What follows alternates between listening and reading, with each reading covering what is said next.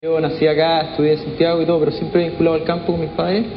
Y Huelquén es un pueblo que queda eh, hacia la cordillera de Paine. Piloto excepcional, uno de los grandes deportistas nacionales de todos los tiempos, lo escuchamos, es Carlo de Gabardo, que murió víctima de un paro cardíaco el 4 de julio del año 2015.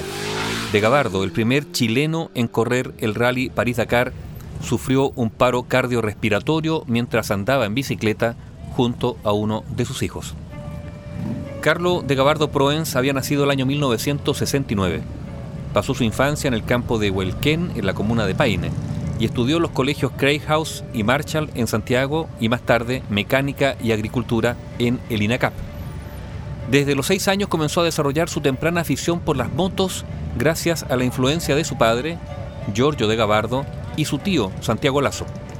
Inició su participación en el motociclismo chileno, coronándose campeón de enduro nueve veces entre 1986 y 1994. En 1993 comenzó a competir a nivel internacional.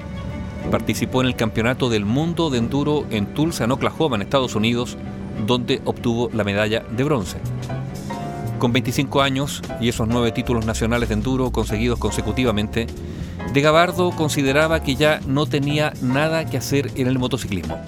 Y de hecho, cuando iba a firmar su finiquito con la marca para la cual corría y estaba esperando micro en un paradero de Avenida Las Condes, el empresario Pedro Palacios lo vio y le ofreció llevarlo.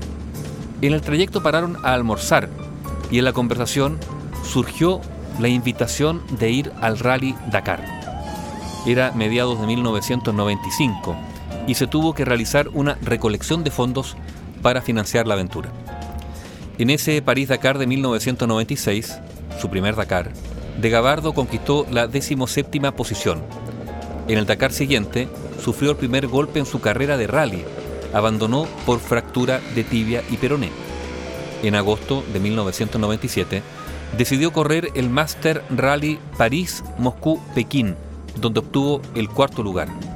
En Europa ya se empezó a hablar de ese chileno solitario que mostraba una gran destreza arriba de una moto. Volvió de Gabardo a participar en la edición del año 1998 del Dakar. Ese año la preparación había sido exhaustiva y los auspiciadores comenzaban a creer en su carrera. Sin embargo, en su proyecto Rally Tour se contemplaban otras carreras que le darían el pie necesario para obtener mejores resultados. De esta forma obtuvo la duodécima ubicación en la clasificación del Dakar y además se adjudicó el primer lugar en la categoría maratón y el tercero en producción. Pasar del enduro al rally y ser tan competitivo en apenas un puñado de años es un desafío de marca mayor que Carlo de Gabardo cumplió con creces. No solo se asentó a corto andar como un piloto de punta en el Dakar, sino que además recibió ofertas de equipos factory como BMW y KTM. Carlo, en definitiva, optó por KTM, convirtiéndose en uno de los pilotos más legendarios en la historia de esa marca. Entre los años 1996 y 2004, De Gabardo participó anualmente en el rally, llegando el año 2001 en el tercer lugar, que fue su mejor ubicación. De Gabardo no solo fue un gran piloto, destacó y fue premiado por su calidad humana en las carreras. Desde la época del enduro, el piloto se caracterizó por su espíritu solidario. Por ejemplo, a poco de comenzar su trayectoria internacional en el Master Rally del año 1996, ayudó al mongol Shakdar Suren Erdenebileg, quien sufrió una fuerte caída que le generó una delicada lesión cervical.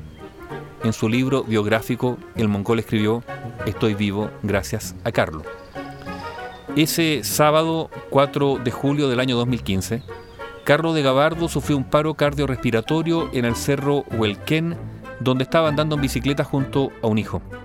Aproximadamente a las 12.50 del mediodía, Carlo llegó al hospital de Wynn, donde los doctores pasaron 45 minutos intentando reanimarlo, pero sin éxito y decretando su muerte a las 13.45 horas. Carlo de Gabardo, el gran piloto nacional, fallecido a los 46 años de edad ese 4 de julio del año 2015.